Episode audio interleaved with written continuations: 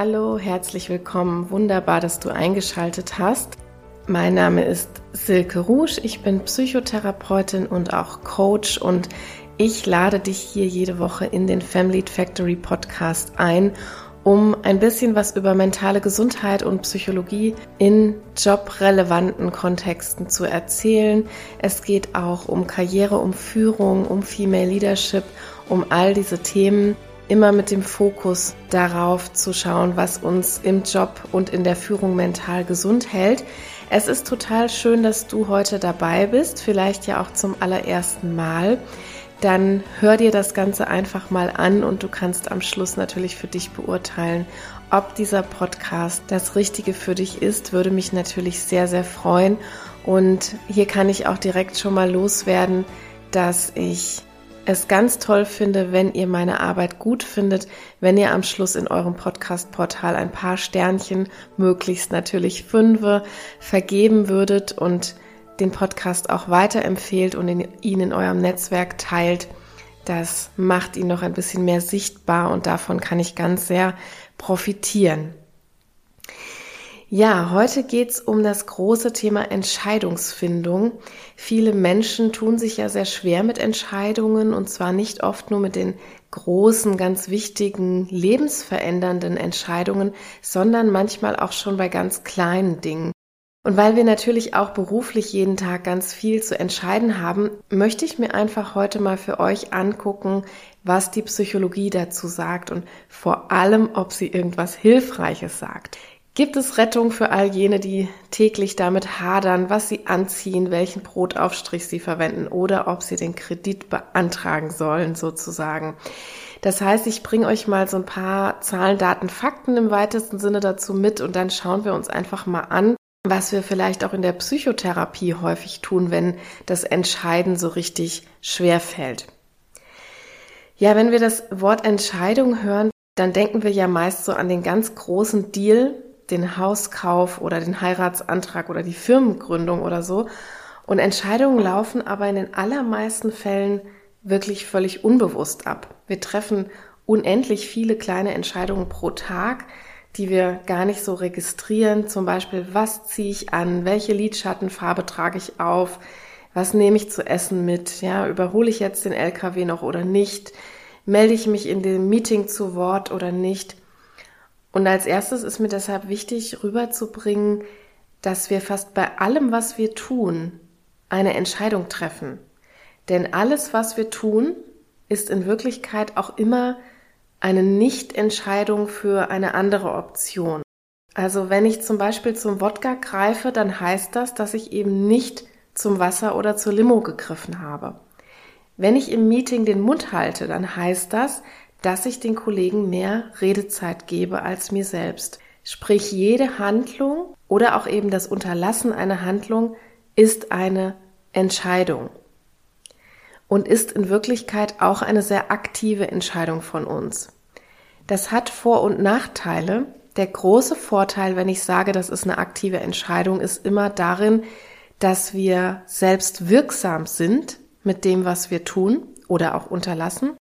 Und der Nachteil ist aber für viele Menschen auch, das erlebe ich jeden Tag so in der psychotherapeutischen Praxis, dass diese Ohnmächtigkeit, die man vorher vielleicht gefühlt hat oder diese mangelnde Selbstwirksamkeit manchmal natürlich auch ganz gemütlich sein kann, in Anführungsstrichen. Das heißt, wenn wir uns vorgaukeln, wir hätten diese Entscheidung gar nicht aktiv getroffen, dann fühlt sich das manchmal auch ein bisschen komfortabler an. Also, wir schauen uns jetzt erstmal an, wie wir eigentlich Entscheidungen treffen. Und ganz grundsätzlich muss man sagen, dass Menschen natürlich in ihren Entscheidungsstilen unterschiedlich sind. Das ist wahrscheinlich nicht sehr überraschend für euch. Aber wir haben durchaus auch wichtige Befunde. Das heißt, dass diese Entscheidungsstile auch zum Beispiel mit dem IQ einer Person verknüpft sind, aber auch mit der Grundpersönlichkeit und damit, wie sich jemand selbst einschätzt und wie sich jemand selbst regulieren kann. Ich denke, das kann man sich auch ganz gut vorstellen. Das heißt zum Beispiel, schlaue Menschen entscheiden meist anders als weniger schlaue Menschen, impulsivere Menschen entscheiden anders als weniger impulsive Menschen und so weiter. Das soll aber jetzt heute gar nicht unser Hauptthema sein. Wichtig ist es aber trotzdem, dass wir das einfach im Hinterkopf haben, dass es da Zusammenhänge gibt. Und in der Kognitionspsychologie, das ist so das Fachgebiet, die sich am ehesten ja mit den Prozessen der Informationsverarbeitung beschäftigen. Die Kognitionspsychologinnen, die unterscheiden so zwei große Lager, möchte ich das mal nennen. Man spricht einmal von den eher intuitiven Entscheidern und einmal von den rationalen Entscheidern. Also intuitiv, das wäre so was Gefühlsbasiertes. Ich habe ein Emotionserlebnis und das führt dazu, dass ich in die Richtung A oder B entscheide, je nachdem, was ich eben gerade fühle. Und rationale Entscheidungen zu treffen, das würde bedeuten, sie sehr analytisch zu treffen, faktenbasiert. Ne? Ich sammle möglichst viele Infos, um mich dann durch meine Brille geschaut richtig entscheiden zu können. Über diese zwei großen Richtungen hinaus werden noch zahlreiche andere diskutiert. Das möchte ich hier einfach nur am Rande sagen, dass man nicht denkt, es gibt nur diese zwei Lager. Nein, es wird auch einiges beforscht. Da, da wird zum Beispiel von einem abhängigen Entscheidungsstil gesprochen. Also sehr von anderen Personen auch abhängig zu sein, bevor ich entscheiden kann. Einen sehr ängstlichen Stil, einen grübelnden oder einen vermeidenden Stil. Und ich nehme jetzt an, jeder und jede könnte auch ein Beispiel für diese Stile finden. Und das ist auch kein Zufall, denn unsere Entscheidungsstile, die sind alles andere als fix. Also ihr dürft euch das jetzt nicht so vorstellen wie jemand ist das eine oder das andere und das bleibt dann ein Leben lang in allen Situationen so. Ich höre zum Beispiel schon oft so den Ausdruck, ich bin eher so die, die aus dem Bauch heraus entscheidet oder vielleicht ich bin eher immer so eine rationale Entscheiderin. Das entspricht aber nicht so ganz der Empirie, die wir haben. Forschende aus Berlin, die haben das zum Beispiel 2015 mal untersucht, ob solche Entscheidungsstile domänenabhängig sind. Und die haben eine ganz, ganz große Evidenz dafür gefunden, dass dem so ist. Das bedeutet, dass es einen großen Unterschied machen kann, ob ich mir zum Beispiel ein Kleid oder eine Ärztin aussuchen muss.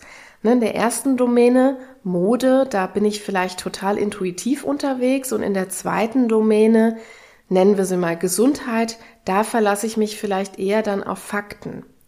Aber was ich noch viel spannender fand, war jetzt, dass Probanden immer dann eher die Intuition präferiert haben, wenn sie in einem Gebiet auch eher so eine Expertin, eine Experte waren. Das korreliert also. Anders gesagt, wenn wir sagen, ich habe das intuitiv entschieden, dann könnte dahinter auch einfach eine solide Wissensbasis stehen, weshalb ich dann so schnelle Entscheidungen treffen könnte. Ein Beispiel wäre, wenn ihr jemand seid, der schon tausendmal irgendeinen Kuchen gebacken hat, dann könnt ihr beim nächsten Mal, wenn ihr irgendwas zu backen habt, relativ intuitiv vorgehen, was ihr da reinschmeißt in die Schüssel und man könnte jetzt sagen, das sind intuitive Entscheidungen, aber in Wirklichkeit sind sie gar nicht so intuitiv, denn ihr habt schon eine solide Wissensbasis darüber aufgebaut, wie man Kuchen backt, was funktioniert und was nicht. Und dann könnt ihr natürlich ganz, ganz anders und viel schneller entscheiden als jemand, der zum allerersten Mal so einen Kuchen backt. Ja, und dann habe ich noch ein ganz anderes interessantes Ergebnis für euch. Batteux und andere haben nämlich 2017 eine Studie gemacht oder ein Experiment gemacht, muss ich sagen. Und die haben dabei herausgefunden, dass wenn wir für andere entscheiden, dass wir eine ganz, ganz andere Risikobereitschaft haben, als wenn wir Entscheidungen für uns selbst treffen, beziehungsweise Entscheidungen treffen, die Konsequenzen hervorrufen, die für uns selbst relevant sind. Die haben ein Experiment gemacht und zwar hatten sie eine Entscheidung zu treffen, und diese Entscheidung konnte verschiedene Konsequenzen haben. Das heißt, es ging um Geldbeträge und entweder sie kriegten gesagt, wenn du jetzt so und so entscheidest, dann kriegt jemand mit Sicherheit einen Betrag XY oder aber es wurde eine Wahrscheinlichkeit angegeben. Also zum Beispiel jemand bekommt mit einer 30-prozentigen Wahrscheinlichkeit den Geldbetrag XY. Also das wurde variiert, einmal die Bedingung für sich selbst und für andere zu entscheiden in der Konsequenz und einmal, wie sicher ist diese Wahrscheinlichkeitsoption auf den Geldbetrag. Und jetzt ist es aber nicht so, dass die Probanden anderen schaden würden, sondern eher im Gegenteil. Es gab dann Erwartungswerte, ne, das kann man ja berechnen, wie hoch ist der Erwartungswert bei so und so vielen Durchgängen, dass man am Schluss einen gewissen Geldbetrag bekommt in der einen oder anderen Bedingung. Und wenn die Probanden jetzt eine Entscheidung treffen sollten, von der andere betroffen waren, dann entschieden sie eher ökonomisch rationaler. Das heißt, sie wählten Optionen, mit der der andere monetär mehr verdienen konnte. Für sich selbst aber, wenn die Konsequenz war, dass sie selbst diese Geldbeträge erhalten, dann waren sie wesentlich risikoscheuer. Da gab es dann nur etwa zehn Prozent der Probanden, die diese Wahrscheinlichkeitsoptionen gewählt haben. Das heißt, wir können uns daraus merken, wenn wir Entscheidungen treffen, deren Konsequenzen wir nicht selbst spüren, dann fallen unsere Entscheidungen einfach ein bisschen anders aus. Das kann jetzt zum Beispiel wichtig sein, wenn wir dran denken, dass Ärztinnen zum Beispiel für ihre Patienten etwas entscheiden müssen. Oder wenn Lehrkräfte über den Weg ihrer Schülerinnen entscheiden, wenn Menschen zum Beispiel in ihrer beruflichen Rolle für ein Unternehmen entscheiden. Das letzte ist besonders spannend, denn als Person in der beruflichen Funktion, da entscheidet man ja für die Organisation und nicht für sich selbst privat obwohl negative Konsequenzen für das Unternehmen mich natürlich auch selbst negativ treffen können. Die Kette von Konsequenzen, die ist aber oft so lang, zum einen, dass es sehr komplex wird, um das zu verstehen. Und zum anderen denken Organisationsmitglieder ja auch oft so, meine winzige Entscheidung macht hier überhaupt keinen Unterschied. Das heißt, sie unterschätzen so ein bisschen auch die kumulierten Konsequenzen. Ne, so ein Beispiel wäre, wenn jemand selbst äh, Kulis oder Druckerpapier mitgehen lässt oder sowas, ja, ein, eine Sache, die häufig passiert in Büros, dann unterschätzen Menschen diese kumulierten Konsequenzen, die negative Auswirkungen, die das für eine ganze Organisation hat. Ja, und insgesamt, was es nicht gibt, um da vielleicht gleich mal ein paar romantische Illusionen zu nehmen, ist sowas wie eine unabhängige oder wie eine objektive Entscheidung. Davon wird ja oft gesprochen, das gibt es aber reell eigentlich nicht. Wir alle sind ja Subjekte, wir haben gewisse Merkmale, wir haben gewisse Biases, also kognitive Fehler, die wir machen. Und viele haben sicher ja auch schon mal von dem Wort Unconscious Bias gehört, eine unbewusste Fehlentscheidung. Das würde jetzt sehr zu weit führen in der heutigen Folge. Ich mache da mit Sicherheit noch mal eine eigene Episode drüber. Das steht eigentlich schon lange auch auf meinem Zettel, weil das auch in der Führung und im Organisationskontext so wichtig ist.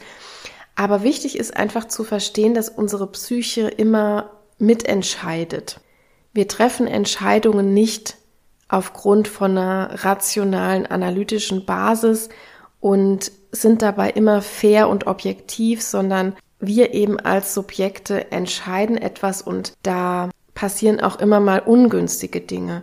Das kommt zum Tragen, wenn wir Personen mit einem bestimmten Vornamen oder einer sozialen Herkunft zum Beispiel schlechter benoten, wenn sich Personen im Bus eher zu einer weißen Frau als zu einer schwarzen Frau setzen oder wenn wir Abgeordnete wählen, die uns zum Beispiel in bestimmten Merkmalen ähnlich sind. Da gab es zum Beispiel eine ganz interessante Studie über Schweizer Schiedsrichter, fand ich sehr spannend. Die haben über 1000 Spiele untersucht und in der Schweiz gibt es ja so zwei kulturelle Lager oder zwei kulturelle Herkünfte. Einmal so eher die französische Kultur und einmal eher die deutsche Kultur. Und die Forschenden haben jetzt tatsächlich gefunden in diesen über 1000 Spielen, dass wenn das Team dem Schiedsrichter kulturell ähnlich war, also von derselben Herkunft war, dann erzielten sie höhere Siege und mehr Punkte und auch weniger Platzverweise als Teams, die dem Schiedsrichter kulturell nicht ähnlich waren. Ja, und jetzt könnten ja die einen oder anderen argumentieren, dann muss KI künftig diese Entscheidungen treffen. Und ja, das ist auch in Teilen eine sinnvolle Schlussfolgerung. Und teilweise wird das ja auch schon angewandt, zum Beispiel in Bewerbungsprozessen.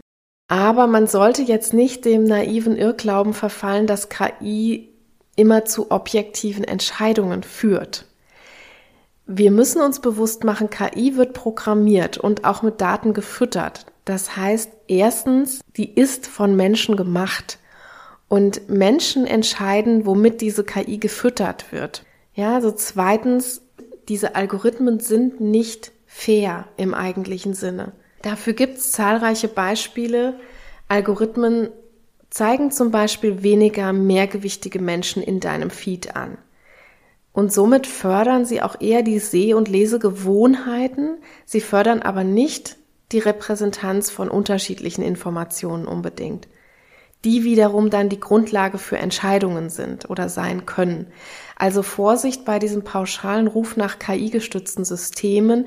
Wir Menschen können aus meiner Sicht noch eher lernen, uns Vorurteilen bewusst zu werden, zum Beispiel durch spezielle Trainings, als dass wir sie einer KI unbedingt abtrainieren können. Das ginge natürlich, aber da unser Internet schon voll ist mit diskriminierendem Feed, ist es jetzt auch furchtbar schwierig, wenn wir KI füttern, die völlig diskriminierungsfrei und fair und objektiv zu füttern.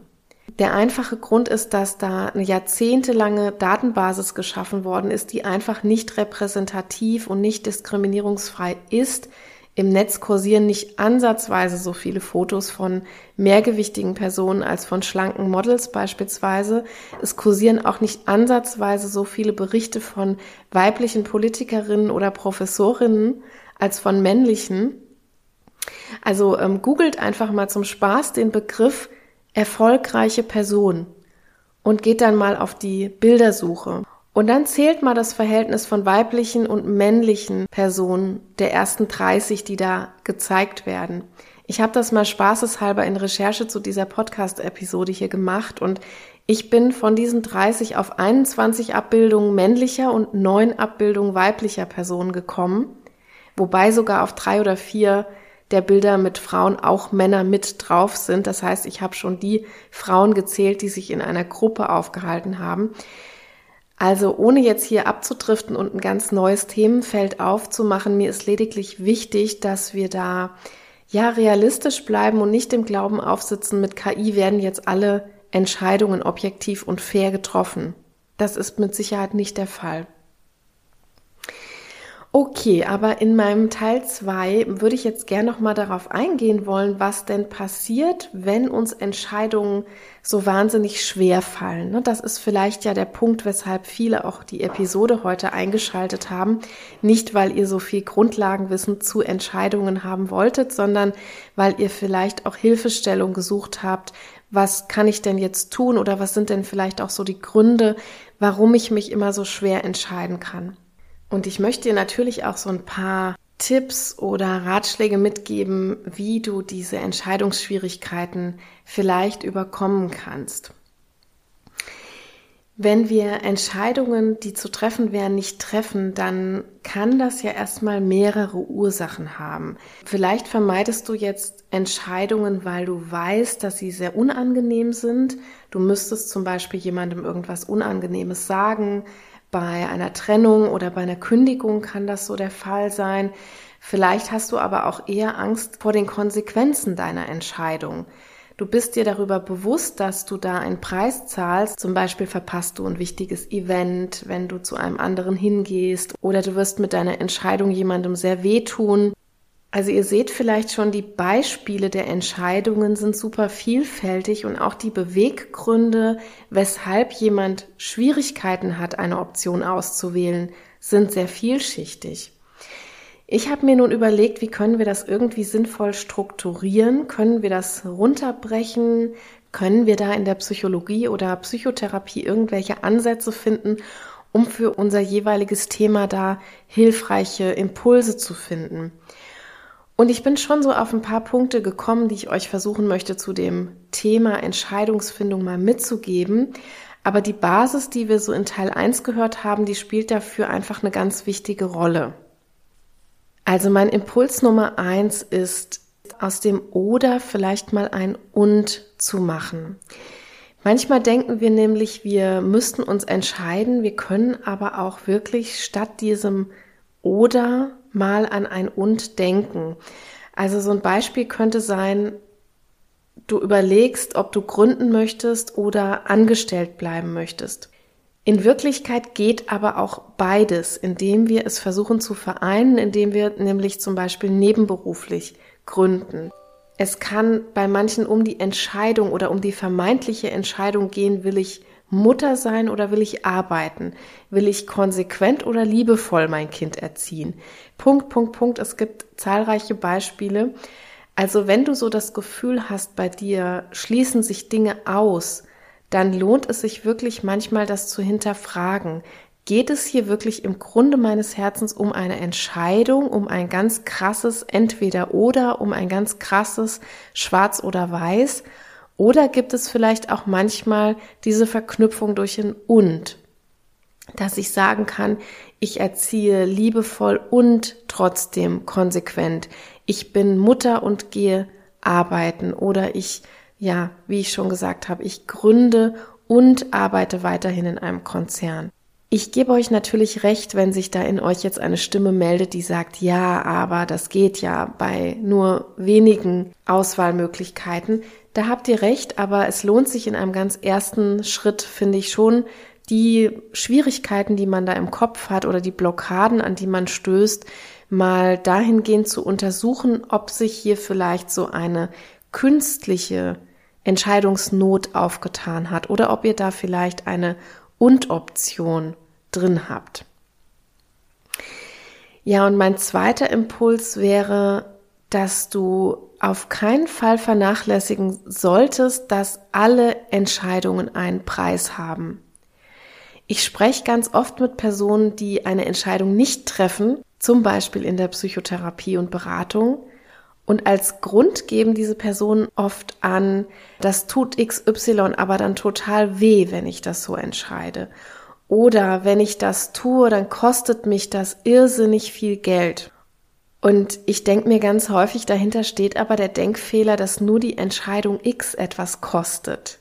Aber die Nicht-Entscheidung Y, die kostet auch immer etwas. Und dessen dürft ihr euch in dem Rahmen, glaube ich, mal ganz sehr bewusst werden oder dafür möchte ich ein bisschen sensibilisieren.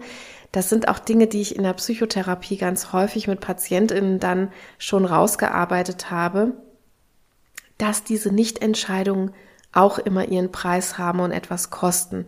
Nur das haben wir oft gar nicht so auf dem Schirm. Wir haben oft die aktive Entscheidung auf dem Schirm und was die kostet, aber die Nichtentscheidung, die läuft so ein bisschen unter dem Radar. Also wenn ich zum Beispiel mit dem Partner zusammenbleibe, den ich vielleicht eigentlich nicht mehr liebe oder der mir nicht gut tut, wenn ich mich nicht für die Gründung entscheiden kann, aber die Konzernkarriere eigentlich hasse, wenn ich jemandem keine, äh, keine Antwort auf eine Einladung gebe, das sind alles so Dinge, da treffe ich eine Entscheidung nicht, und diese Nichtentscheidung hat aber immer auch einen ganz signifikanten Preis.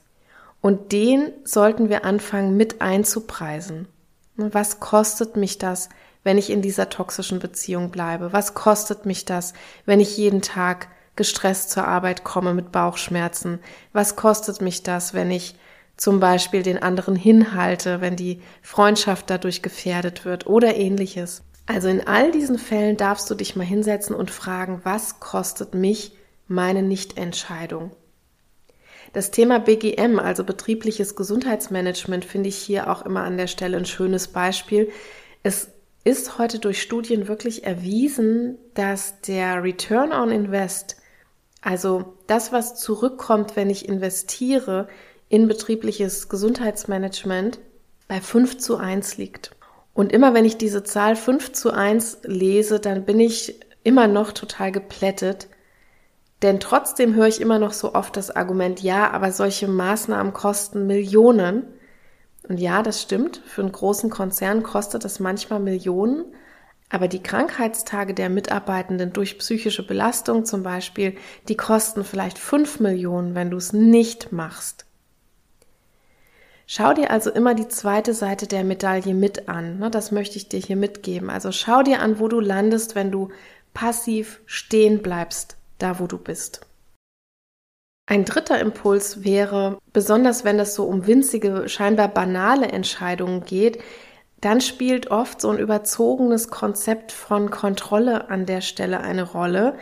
Wir sitzen so ein bisschen der Idee auf, ich will ganz arg kontrollieren, was ich selbst anziehe, was ich aufs Brot esse und dergleichen mehr. Und wir gehen innerlich auch ein klein bisschen davon aus, dass diese banalen Kleinigkeiten jetzt irgendwas an unserem Tag ändern würden. Sonst würden wir nicht so einen Hype manchmal um diese Entscheidungen machen. Und wenn wir jetzt dazu übergehen, bei jeder noch so kleinen Entscheidung in so eine innere wissenschaftliche Abwägung fast zu gehen, dann werden wir echt kirre. Ne? Der Tag wird einfach dann so komplex, dass wir mega angestrengt sind. Und das werden viele von euch vielleicht auch so spüren. Also unterm Strich dürfen wir, wenn wir in sowas drin stecken, wieder anfangen, Kontrolle abzugeben und Dinge auch automatisierter auszuführen. Und wenn wir das tun, dann gaukelt uns unser Gehirn jetzt vielleicht so eine Alarmstufe rot vor. Ne? Das ist die Aufgabe von Autonomie sozusagen. Und das ist absolut nicht leicht, denn die Konsumwelten zum Beispiel, die wir um uns herum aufgebaut haben, die machen es uns natürlich immer sehr schwer. Denn da steht ja nicht eine Marmelade im Regal, da stehen 67 Marmeladen. Sprich, ich entscheide mich immer gegen 66 andere Marmeladen, wenn ich mich denn für eine entscheide. Ergo, wir müssen wieder da ein bisschen mehr bei uns ankommen. Also überleg dir mal tatsächlich, wo Entscheidungen für dich überhaupt wichtig sind. Das kann sowas sein wie, auf welche Schule soll mein Kind gehen? Oder welche Unternehmen möchte ich mit meinem Geld unterstützen, welche Werte möchte ich weitergeben, ne? so etwas. Aber doch sicher nicht passt das Shirt jetzt zur Leggings meiner dreijährigen Tochter. Nimm den Stress mal raus aus Entscheidungen, die eigentlich völlig automatisiert getroffen werden können. Lass die Verkäuferin oder den Verkäufer in der Bäckerei mal entscheiden, was in die Tüte reinkommt. Lass dein Kind selbst entscheiden, was es anziehen möchte und nimm einfach mal den Lidschatten, der ganz oben drauf liegt. Fakt ist, es wird nichts passieren. Aber die mentale Last, die wird unfassbar kleiner werden dadurch. Wichtig ist jetzt mir, es geht nicht um Entscheidungen, die Spaß machen. Ne? Also ich zum Beispiel bin auch ein Mensch, ich habe Spaß an Mode und ich habe Spaß an Ästhetik und an Farben und so. Und mir macht es Spaß auch, zu kombinieren, zusammenzustellen und so weiter. Also es geht nicht um diese Entscheidungen, die dir eigentlich Spaß machen. Die mentale Last, die entsteht dann, wenn die Verantwortung für Entscheidungen keinen Spaß machen. Und da ist es eben immer eine ganz gute Idee, diese Verantwortung mal abzugeben, damit sie aus dem eigenen Kopf verbannt ist. Ihr könnt das, wenn ihr mögt, ja einfach mal ausprobieren. Geht mal morgen zum Bäcker und lasst mal den anderen entscheiden, was in die Bäckertüte reinkommt. Ihr werdet merken, es ist keine OP am offenen Herzen. Ihr werdet nicht tot umfallen. Es wird keine Katastrophe passieren. Das kann gut und gerne auch mal jemand anders entscheiden. Ja, und als vierten Impuls oder es ist mehr so ein Rat vielleicht, was ich noch gerne loswerden wollte zu diesem Thema Entscheidung, ist auf jeden Fall das Pro- und Kontralisten die sehr, sehr gerne auch von Patientinnen und Patienten verwendet werden für schwierige Entscheidungen, dass die eigentlich nicht besonders gut helfen. Also Menschen wenden die immer wieder an bei schwierigen Entscheidungen. Und das Problem dabei ist aber, dass für jedes Pro immer wieder auch ein Kontra gefunden werden kann. Und das ist das, was ich erlebe. Und natürlich umgekehrt. Wenn wir nicht wirklich entscheiden wollen oder uns so ein bisschen darum drücken, eine Konsequenz in Kauf zu nehmen, in der Komfortzone bleiben möchten, dann finden wir für jedes Pro oder für jedes Contra auf der Liste auch wieder den Gegenpart. Und ja, was macht man, wenn man da am Ende jetzt 30 Pros stehen hat und 27 Kontras? Wir sehen jetzt vielleicht alle an diesem Beispiel, Sinn macht das nicht so wirklich. Also was fehlt, ist die Gewichtung von Punkten. Das heißt, wenn ich schon so fundiert und analytisch vorgehen möchte, dann muss ich auch wirklich gewichten. So ein Beispiel könnte jetzt sein, ich habe eine Arbeitsstelle X und eine Arbeitsstelle Y zur Verfügung und muss mich zwischen diesen beiden entscheiden. Und bei der einen werde ich vielleicht besser bezahlt, bei der anderen muss ich aber weniger Kilometer fahren. Ich habe weniger Anfahrtsweg. Beide kriegen somit ein Pro, wenn ich eine einfache Pro-Kontra-Liste mache die eine für die Bezahlung, die andere für den kürzeren Weg. Welche gewinnt, kann ich aber dann erst entscheiden, wenn ich sage, ob die Fahrzeit oder das Gehalt für mich mehr Gewicht hat. Und hier merken wir auch noch mal ganz schön, wie individuell das Ganze tatsächlich ist, denn für mich kann die Entfernung vom Wohnort vielleicht essentiell wichtig sein und bei dir ist aber das Gehalt vielleicht viel wichtiger. Das heißt, wenn ihr Pro- und Kontralisten machen möchtet, dann überlegt nach der Auflistung wirklich gut, welchen Faktor ein gewisser Pro- oder Kontrapunkt erhalten soll. Das wird zugegeben dann ein bisschen komplexer. Ne? Das ist dann am Schluss eine komplexe Rechnung. Aber ich finde, wenn man schon mit diesen Listen arbeiten möchte, dann muss man es wenigstens sinnvoll tun. Ja, und zu allerletzt, bevor ich zum Ende komme, habe ich noch einen fünften und letzten Impuls für euch mitgebracht. Bei sehr, ja, verkopften oder rationalen EntscheiderInnen, da können Stuhlübungen oder Imaginationen manchmal hilfreich sein.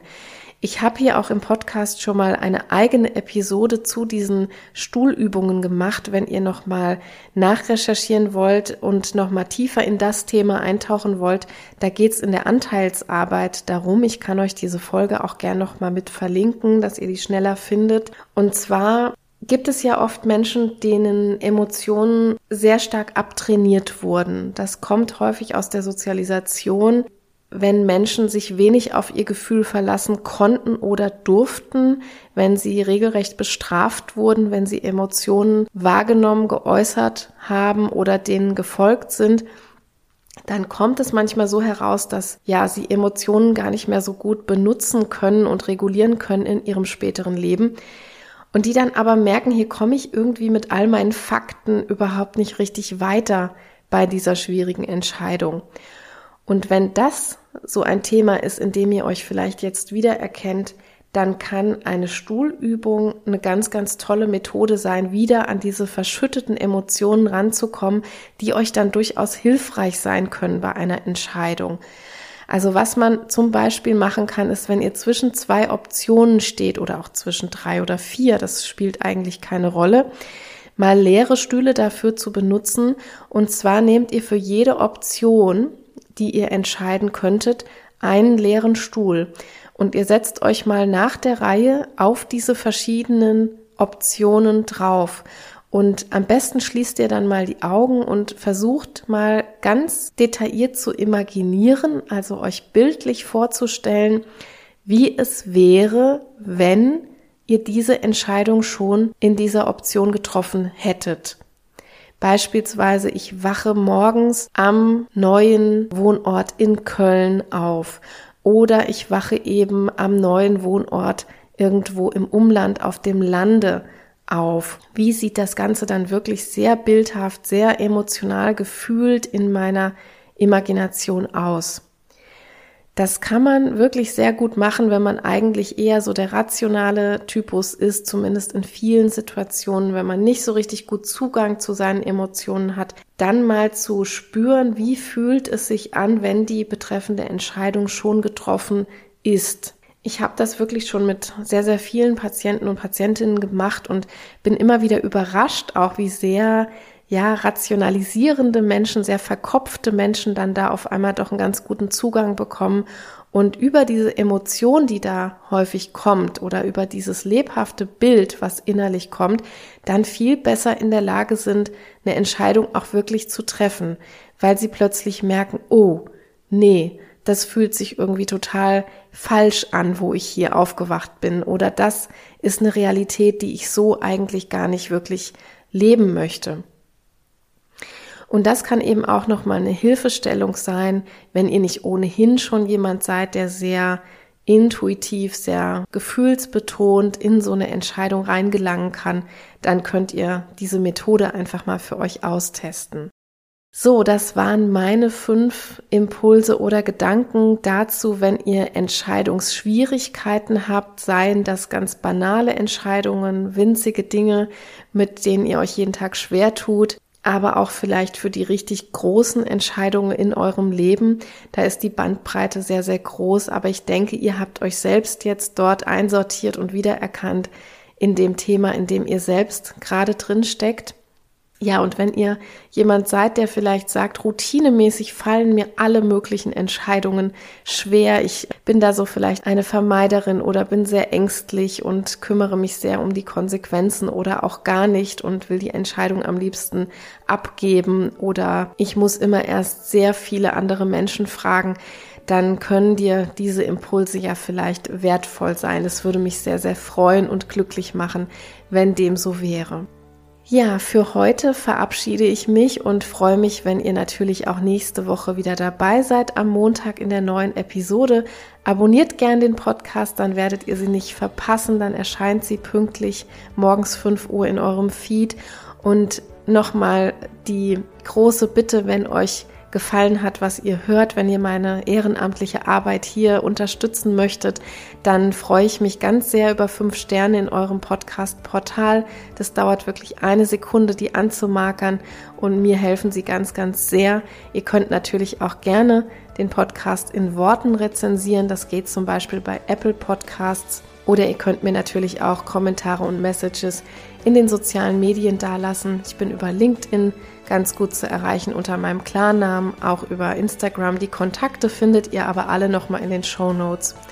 Habt eine hoffentlich abgekühlte Woche und wir hören uns wieder in alter Frische kommenden Montag. Macht's gut, alles Liebe, tschüss.